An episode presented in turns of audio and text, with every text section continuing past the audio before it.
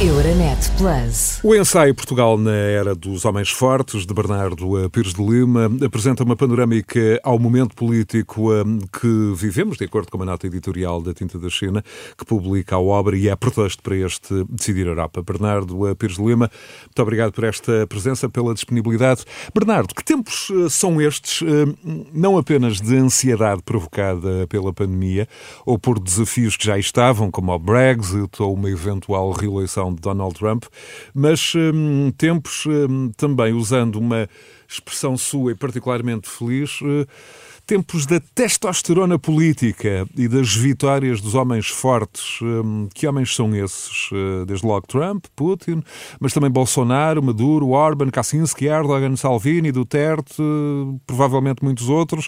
O que é que estes homens vieram trazer do seu ponto de vista ao concerto das nações e não apenas às suas nações? Bom, eh, muito obrigado pelo convite. Eu acho que a grande questão que o livro levanta é eh, exatamente a pressão sobre as democracias que é anterior à chegada da pandemia. Estes homens, eh, alguns em regimes democráticos, outros em regimes já de natureza autoritária, trazem às democracias que lideram uma, uma digamos, um desprezo pela cultura democrática, pelo pluralismo, pelo Estado de Direito, pelas regras uh, e tradições institucionais uh, dessas democracias. Portanto, vão corroendo esse espírito de, uh, de pluralismo por dentro. Aqueles que estão à frente de regimes autoritários criam uma pressão sobre democracias na vizinhança e aumentam o seu poder interno e, portanto, fazem uma espécie de tenaz a, todos os Estados democráticos que, onde têm interesses uh, particulares. Isso já era anterior à pandemia, estou a falar da China, estou a falar da Rússia, uh, estou a falar da Hungria, estou a falar uh, da deterioração da democracia polaca. portanto, no fundo, as democracias maduras estão, hoje em dia, com uma dupla pressão. Aquela que já vinha antes da pandemia, resultado destes, destas variáveis todas que eu enunciei, e, e, depois da sua própria gestão, muitas vezes errática e, e pouco conseguida, eh, da, da, das questões da saúde pública e da deterioração de, da economia e da sociedade. Portanto, no fundo, o traço geral do livro eh, prende-se com a pressão sobre as, sobre as democracias causada pela pandemia e a pressão sobre as democracias anterior à pandemia, que é provocada exatamente por essa ascensão desses homens. No fortes. livro, no ensaio, uh, escreve que uh, o momento é muito exigente, ou muito mais exigente para quem os quer uh, derrotar, a esses homens fortes. Onde é que essa luta está a falhar, essa luta no seio das democracias liberais? Desde logo, por exemplo, um, num certo fracasso de manter estabilidade, expectativas de vida de largas parcelas do eleitorado chame-se estas largas parcelas hum, classe média. Por exemplo, hum, num tema que surge sempre quando se discute esta questão, da corrupção, ou falha-se também a partir das próprias instituições que, num certo sentido, eh, todos nós aqui nas eh, democracias liberais julgaríamos serem mais sólidas para resistir a estes populistas ou a estes populismos? É, apesar de tudo, quer dizer, é um bocadinho isso que disse, mas eh, apesar de tudo, eu acho que a nossa resistência democrática uh, superou as expectativas mais pessimistas, uh, quer em ciclos eleitorais onde não temos caído para o lado errado da história, quer numa ser, uma, uma certa catarse que tardiamente, mas lá vamos fazendo, quer ao nível partidário, quer ao nível das instituições, quer ao nível de atacar alguns problemas estruturais, como, como é o caso das desigualdades, e que tendem a limitar a ascensão de partidos extremistas. Isso, há vários exemplos na Europa onde isso é possível e onde até a ascensão desses extremismos, depois em ciclos eleitorais uh, mais à frente, eles, é possível derrotá-los. Portanto, eu não, o livro é um livro otimista no sentido em que, em que traz uma, uma, uma capacidade e resistência às democracias que nós próprios muitas vezes não a, não a consideramos, não a valorizamos. Tem, este, Agora, tem esse registro otimista, mas também tem ali um, um lado de alerta. Por exemplo, sim, sim, diz vários, eh, vários que, não, que não estamos sequer no início do fim do controle do vírus, que de resto pode chegar em vagas atropelando narrativas políticas e facilitismos sociais, um, e de resto lembra que já se alude a possíveis efeitos macroeconómicos a 40 anos da pandemia. Alude também uh, ao risco. Um, de vários Estados percorrerem o que diz ser uh, o, o, modelo do autoritarismo, uh, porque agora, num certo sentido, tem o pretexto, a pandemia, tem os instrumentos tecnológicos, uhum. como de resto já vinham tendo. Pergunto-lhe como, é que, como é que podem as, as, instituições, a sociedade, reagir a estas pulsões? Até porque o Bernardo, em tom de alerta, escreve que parece haver mais vírus no ar do que propriamente o da Covid-19.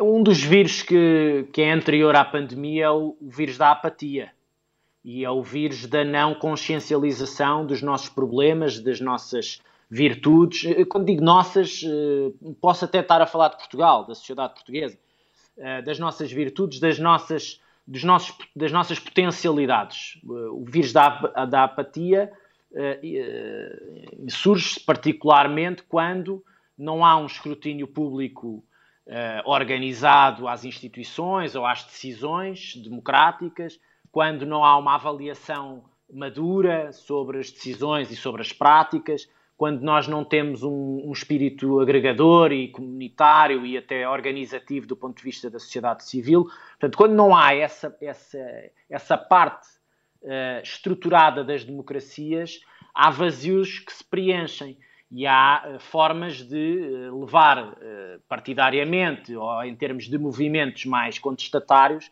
a sua avante sem um escrutínio, sem, um, sem uma, digamos, um travão uh, à saúde da democracia. Eu acho que um dos grandes problemas das democracias é exatamente essa condição de apatia generalizada que, que muitas vezes uh, é, é, muito demorada no tempo. Às vezes as crises, a última crise de 2008-2009, levantou um, uma certa atenção politizou, acho eu, as, as sociedades, uh, sobretudo europeias. Isso foi bom. Foi bom num certo sentido, foi mau noutro, porque acabou por estilhaçar e fragmentar os sistemas partidários e nós hoje estamos, dez anos depois, a, a ter que gerir constelações, muitas delas pouco uh, encaixáveis, de uh, constelações partidárias a, em governos de, de, de, de, coligação variável, com várias cores. Isso não é não é necessariamente mau, mas não tem sido a coisa mais fácil em sistemas democráticos, europeus sobretudo, que estavam muito assentes em bipartidarismos clássicos.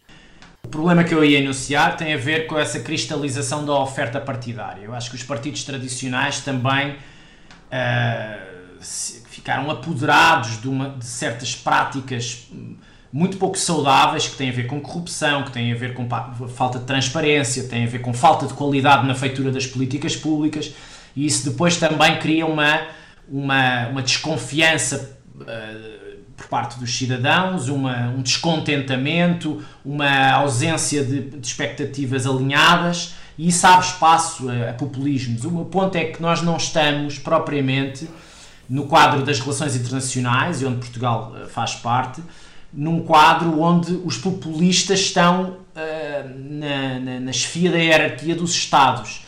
Nós estamos num estado bastante mais perigoso. Estamos num estado onde o nacionalismo chegou à liderança de algumas grandes potências absolutamente estruturais à, à digamos, à, à, à, receita que tem vingado nos últimos, no pós-guerra, de multilateralismo, de credibilidade das instituições, de tudo o que é macroeconómico ser tratado dessa maneira e não do ponto de vista nacional. Questões de saúde pública também têm que ser tratadas de uma maneira mais funcionável do que, do que aquela que, que gerou eh, a partir de março, entre outras questões, eh, como as alterações climáticas. Estes líderes destas potências, e aqui o caso americano é um caso particularmente grave, porque. Mas é possível de, sistema... incluir, de, incluir, também Boris Johnson aí, nesse raciocínio? Não, eu não incluiria o Boris Johnson, porque eu acho que ele tem um, um perfil a, a, a, praxis política dele é não é, distinta do... não é neste sentido, embora eu acho que o Partido Conservador tenha mergulhado em muitas destas características. Não me parece que ele seja um líder encaixável neste tipo de autoritarismo uh, que des despreza o, o, adversário, que torna o mas adversário Mas Trump, Donald Trump seguramente é. O Donald Trump seguramente é, mas aqui a particularidade é o facto de nós termos estado, desde o pós-guerra, assente num conjunto de premissas que tem estabilizado e dado continuidade a políticas de prosperidade e de, de relacionamento bilateral e multilateral à volta dos Estados Unidos e, no fundo, ele reverteu eh, todas estas variáveis, tornando a democracia americana numa democracia eh, doente. Uh, ele não é um promotor de unidade nacional, não é um promotor de, de, de, de verdade, não é um promotor da saúde da democracia, é exatamente o oposto. Isto é uma novidade no sistema americano e é uma novidade no sistema internacional. E, portanto, nós, e o, e o Bernardo Pires de Lima, adaptar. O Bernardo Pires de Lima reconhece no livro uh, que hum, há poucos contributos uh, para o desenho de soluções económicas, logísticas e políticas de curto prazo que de resto estão a ser feitas uh, na gestão da pandemia, que há poucos contributos hum, sobre o que se está disposto a preservar e transformar na arquitetura internacional e nacional fundada justamente no pós-guerra para enfrentar a etapa da, da, globalização que vem aí, uma próxima etapa que necessariamente será diferente, será marcada pelo, pelo pós-Covid-19. Um, o efeito que isso pode ter na Organização Mundial de Comércio, na NATO, certo. no Conselho de Segurança da ONU, Banco Mundial, FMI, enfim, um, todas essas organizações, até a Organização Mundial de Saúde, que por maioria de razão tem estado uh, no foco, uh, e relembra o Bernardo Pires Lima que as organizações internacionais vão ser sempre aquilo que os Estados quiserem que elas sejam, nem mais mais uh, nem menos. O que é que uh, estamos a desenhar, uh, no fundo, quando os contributos, como sublinha, são poucos, são reduzidos para este, para este debate? O debate sobre as reformas ou o irreformismo das organizações internacionais tem décadas. O que nós eh, provavelmente não estávamos a contar é que a pandemia tivesse exposto essas ineficiências e tornasse ou acelerasse a relevância das, das, reformas das instituições e depois da prática dos Estados. Os Estados funcionam mais numa lógica bilateral, como é a proposta do Donald Trump, uh, isso dificulta as organizações multilaterais. Se há Estados que, de uma forma mais uh, cooperativa, privilegiam, porque maximizam o seu poder de uma forma multilateral, então é preciso trilhar esse caminho. Mas para isso é preciso que haja um respaldo nas instituições e nas organizações. Esse debate não está feito. Eu acho que há alguma criatividade sobre um debate que, por exemplo, o John McCain tinha trazido há uns anos sobre uma, uma grande aliança das uh, democracias e, portanto, excluindo tudo aquilo que não são democracias no conceito que ele, uh, democracias plurais, liberais, etc. Eh, e, portanto, substituir, por exemplo, o G7 ou o G20 por um agrupamento de democracias que se ajudem mutuamente. Isso é uma das propostas em cima da mesa. Mas nós não sabemos, por exemplo, Uh, o que é que vai Mas isso seria um cenário em que, teoricamente, por exemplo, a China de... Não tem, não tem presença, não tem presença, tem presença, não. Portanto, o que, o que, tem que fazer, o que, o que isto impele é quem quiser pertencer a estas organizações e beneficiar delas tem que trilhar um caminho de democratização.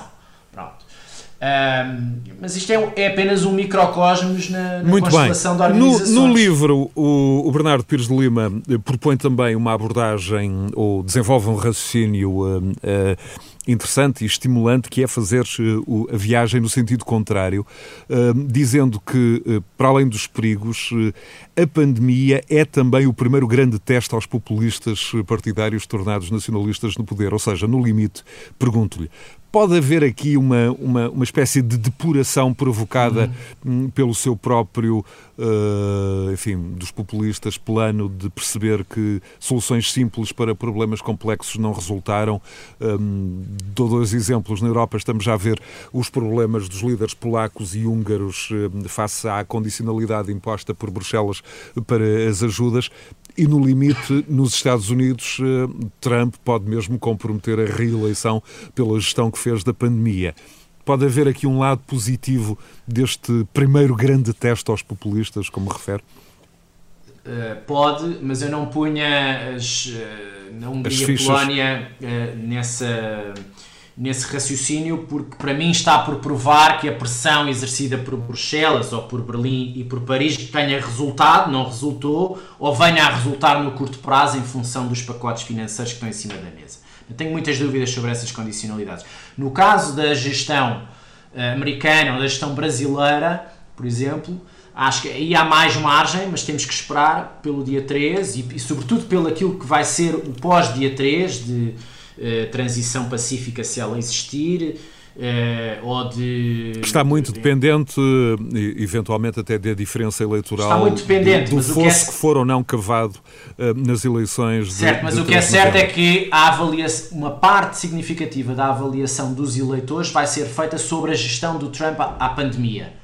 E a gestão não é famosa, como nós sabemos. Portanto, aí sim há uma pressão acrescida que a, eh, a, eh, a Covid trouxe ao exercício deste tipo de uh, políticos que desprezam a ciência, que, que não têm método de decisão, uh, que, que, transformaram, neste caso, a Casa Branca num, num sítio absolutamente caótico de metodologia de trabalho, que, que, vivem em teorias da conspiração permanentes e que estão completamente atropelados pelos factos. Muito Os bem. factos são 210 mil mortos e uma, uma, várias dezenas de milhões de desempregados. Muito bem. E em que medida e até onde, do seu ponto de vista, a União Europeia pode uh, combater ou contribuir para combater estes populismos um, e, sobretudo, os seus efeitos, uh, os efeitos e os exemplos destas democracias iliberais, uh, ajudando as pessoas e os países um, a, a sair da crise? No fundo, Pergunto-lhe como, é que, como, é, como é que avalia a resposta eh, que foi dada até agora.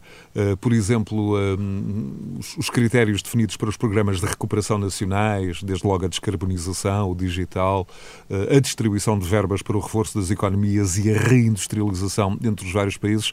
Há quem critique e aponte para eventuais riscos de, de uma proposta one size fits all, a mesma solução para distintas realidades, um erro que não seria de resto de todo novo na Europa, já pode ter ocorrido noutras crises. Como é que basicamente avalia a resposta europeia?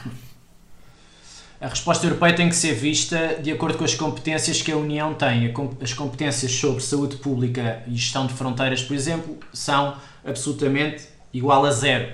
São competência exclusiva dos Estados. O que nós podemos dizer é que a coordenação entre os Estados ou a nacionalização da política de saúde pelos Estados, que, a quem lhes compete, foi um desastre. E portanto nós temos que partir para uma outra fase da epidemia ou para uma futura epidemia com outros instrumentos ao serviço da União. Eu acho que isto é que é o debate evolutivo.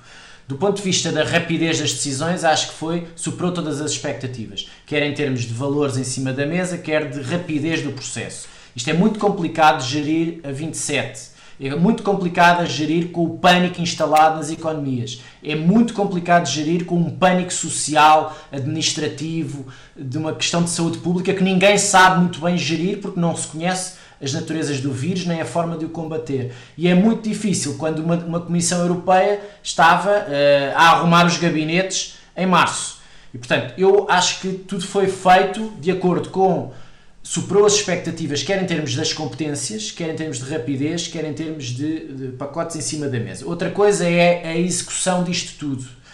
E aí é preciso rapidez na chegada do, do, das verbas, é preciso transparência, é preciso que os Estados se comportem à altura das, das, uh, dos problemas que têm, sendo que para mim o maior tem a ver com a transparência dos processos e com o combate às desigualdades. Se as duas coisas estiverem afinadas, e falo aqui no caso português, há menos espaço para contestação, para problemas sociais e para alimentar os extremismos. E hum, abordou o caso português. Eh, o que é que eh, não estamos a fazer? O que é que Portugal deve fazer e não está a fazer nesta era dos homens fortes?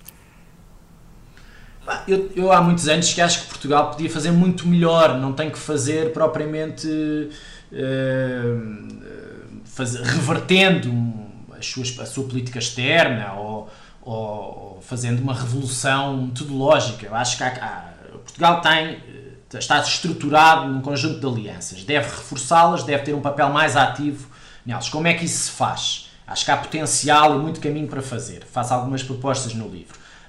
Trabalhar mais em redes, estudar melhor os problemas, antecipar as tendências, eh, eh, criar as suas próprias eh, mini alianças dentro das organizações, estar sempre com os, os, os, os mais fortes, no sentido de estar dentro dos processos de decisão dos núcleos duros, e aí faço uma, um grande reforço na relação bilateral com uh, a Alemanha, mas também com uma relação bilateral com os Estados Unidos, independentemente de quem ocupa a Casa Branca. Há mais Estados Unidos do que o Trump.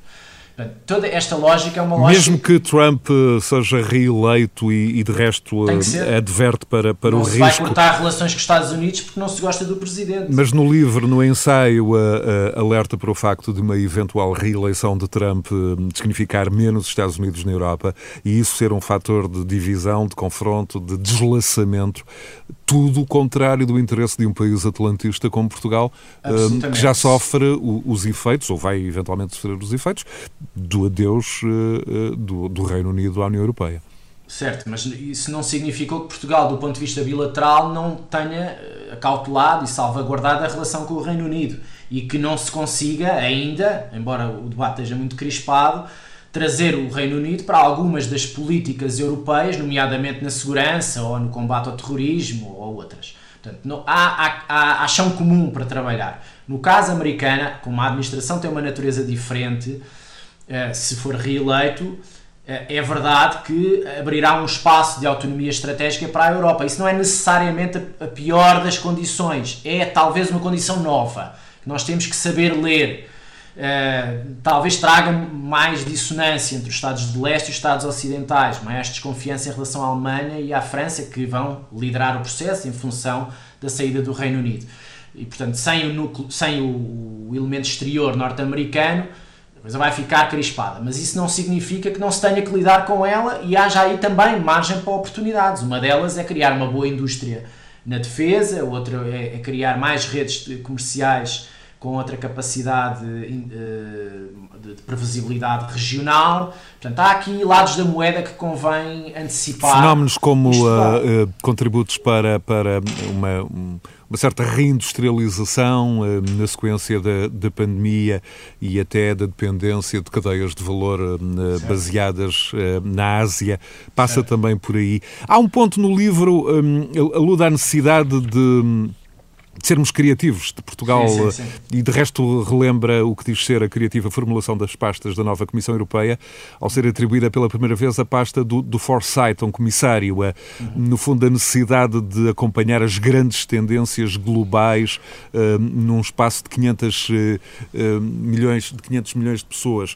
Um, sugere algo do género uma espécie de Ministério de, da Criatividade ou de, ou de equipas que possam funcionar nos espaço público português como antecipador de tendências, eh, de modo a colocar alguns dos projetos e o país nesses, nesses trilhos, é isso também? Sim, o, o Ministério da Economia tem há muitos anos um gabinete de perspectiva. Não faço questão nenhuma que seja uma Secretaria de Estado, muito menos um Ministério. Não quero, não quero tornar isto pesado. O que eu quero é que isto seja agilizado e seja trabalhado e, sobretudo, mais, mais um Ministério num, num governo que é acusado não, de ter tantas pastas. Não, eu aí o que faço, levanto aí uma, uma Secretaria de Estado que pode trabalhar até com o setor privado ou com as fundações no sentido de levantar conhecimento que possa ser útil ao processo de decisão. O meu, o meu ponto, o objetivo é apenas esse. Acho que falta isso, acho que falta pensamento estratégico, mas com, uh, independentemente das governações e dos, dos, titulares dos cargos públicos. Tem que ser uma coisa que seja estrutural à administração pública e que não seja um jogo de soma nula com a iniciativa privada, com as fundações,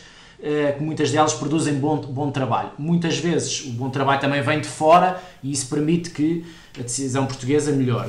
Mas, mas o, é Bernardo, o Bernardo insiste muito uh, na ausência de, de, movimentos de fundo em Portugal um, eh, ou de gente que, que, que mapeie tendências num determinado país ou região, um, que faça a, a, monitorização de realidades políticas. Uh, Faço-lhe, por exemplo, uma pergunta. Sim, na cultura empresarial isso há, existe pouco. Há em Portugal uh, um plano B ou C para um cenário de uma Espanha cada vez mais eh, turbulenta, cada vez mais instável, até do ponto de vista interno, não apenas a questão catalã, eh, mas outro tipo de, de, de questões. Eh, tem, por exemplo, o país e os seus agentes económicos e políticos um plano B para responder a uma tensão no seu maior destino de exportações? Durante a, o pico da crise da Catalunha, eu sei que muitas empresas que estavam expostas à, ao problema da Catalunha, que tinham uh, fábricas lá ou que tinham exportações para lá, tinham planos A e planos B em, em plena, bem desenhados e, com, e ativos. Isso não significa que haja um, um, digamos, uma antecipação, um mapeamento, um estudo de tendências da globalização que vão muito para lá do caso concreto de uma tensão política com impactos na economia, que seja aqui na vizinhança. Isso acho que não há. Não, não quer dizer Falta, que não... portanto, pensamento estratégico e pensamento de futuro. Falta. Eu não estou a dizer que não, não há um, um sinais em algumas empresas grandes com exposição a mercados internacionais e a várias tendências com a apetência para entrar por aí com, com conselhos de administração que tenham elementos que tenham essa. Agora, não vejo isto muito estruturado. Do ponto de vista do político, acho que nós temos uma habilidade crónica que é decidir em, em tempo recorde, um, um pouco em cima do joelho, em função de várias crises. Temos menos tendência para fazer como outros países têm, eu dou aí vários exemplos Mas... no livro que trabalham com alguma antecipação. Mas, por exemplo, acha, acha, que na, acha que há um, uma relação custo-benefício já devidamente uh, analisada, elaborada, ponderada? Se não houvesse na questão, a chancelaria alemã não tinha na questão um do hidrogênio. Isso?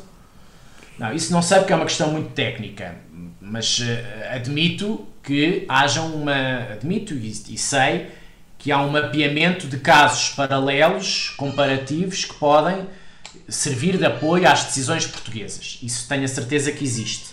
Uh, agora, eu, eu, falava mais no, em casos, por exemplo, de antecipação de crises pandémicas. Elas não são assim tão inusitadas na, na história recente, nem, nem, ancestral, para ser uma bizarria da política internacional. Portanto, há, havia capacidade quer do Estado português, quer de outras organizações, para antecipar, não é ao dia, nem a, nem intensidade, mas pelo menos para fazer vários quadros de, de, de, de impactos eh, mais maximalistas ou mais minimalistas em relação, por exemplo, a uma crise de saúde pública. Isso, isso sim. Agora, os exemplos que eu dou não são exemplos, eu não faço uma proposta assente no, no vazio. A chancelaria alemã tem, Uh, o Gabinete do Secretário-Geral das Nações Unidas tem, OSCE, vários parlamentos europeus, etc, etc. Portanto, são, são questões que estão a ser levadas para a decisão política de uma forma trabalhada e orgânica e que eu acho que nós podíamos adaptar, não temos que inventar a roda. Muito bem, a terminar, eh, numa quase conclusão moral do seu ensaio Portugal eh, na Era dos Homens Fortes, ehm, uma, dessas conclusões parece eh, ser a de que homens fortes não são panaceia alguma para crises de representatividade, de saúde pública ou, crises económicas e que a solução de futuro, escreve, reside nas instituições, ehm, das democracias liberais, na sua aliança com a ciência. Mas permita-me, aliás, a, a provocação. Se homens fortes não são solução, Uh, mulheres fortes parecem ser, veja-se a trajetória de Merkel, uh, da senhora Ursula von der Leyen, de Christine Lagarde, até na condução desta crise. Mulheres fortes são, parecem ser solução. mulheres fortes, ou mulheres poderá, competentes. Ou, ou, poderá a curto prazo, a 4, a 2, 3 anos, por exemplo, Kamala Harris ser mais uma, uma mulher forte a juntar a, este, a esta aí equação. O termo não, aí o termo não pode ser equivalente porque não, é, não são mulheres fortes, são mulheres competentes, com capacidade política. Aquilo que nós temos aqui nestes homens fortes é uma dose enorme de incompetência. Uh, portanto, eu não, não posso fazer nenhum paralelismo estou plenamente convicto que eh, estes modelos de liderança no feminino vão ser maximizados. Espero e acho que a avaliação que até agora se pode fazer da senadora Kamala Harris é extremamente positiva. Ela tem condições e características pessoais e políticas, ainda com, com pouca exposição nacional, mas tem um trajeto estadual muito interessante, federal já, e vai uh, ser lançada agora, como já está a ser, para a ribalta e está, está, está a cumprir à risca todas as expectativas. Não tenho dúvidas nenhumas que é um ativo muito importante do Partido Democrata e da, da estabilização da política americana no, no, próximo ciclo eleitoral. Tal como na Europa, Merkel, van der Leyen e Christine Lagarde têm, num, num certo sentido, uh, surpreendido na, nesta crise, uh, ou não necessariamente, por exemplo, no caso de Angela Merkel? Em relação às competências da senhora Merkel. No sentido em que era esperado. Absolutamente justamente. nada. Ela, ela é há 15 anos uma brilhante gestora de crises, não é uma grande estratega e, portanto, está uh, talhada para uh, dificuldades. tem a vantagem de ter uma grande coligação formada há 15 anos, ela nunca governou com maioria absoluta da CDU e, portanto, está também talhada para uma negociação diária. Eu acho que ela, eh, sobretudo nos últimos três anos, desde a última eleição, é muito mais uma líder de uma grande plataforma social-democrata, eh, para lá da, da, política partidária, do que propriamente a líder do Partido Conservador Alemão. E, portanto, isso ajuda a, a, a dar-lhe uma consistência sociológica para lá daquilo que vale partidariamente. E, ganhou uma outra vida. Qual é que é a grande dúvida agora? É saber quem é que é a escolha da CDU para enfrentar o ciclo pós-Merkel.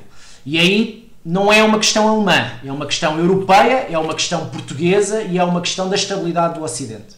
Sobre van der Leyen e Lagarde, observações também a senhora Lagarde comportou-se do ponto de vista da liderança do, do, do BCE acima das expectativas e comparativamente em relação à última crise, onde ela não estava presente, mas uh, o cargo era ocupado por alguém que é considerado o salvador da zona euro, o Mário Draghi, muitíssimo bem. Ele pôs uma bazuca em cima da mesa e bateu-se por ela e, portanto, esteve à altura, na primeira linha, dos grandes pacotes financeiros europeus.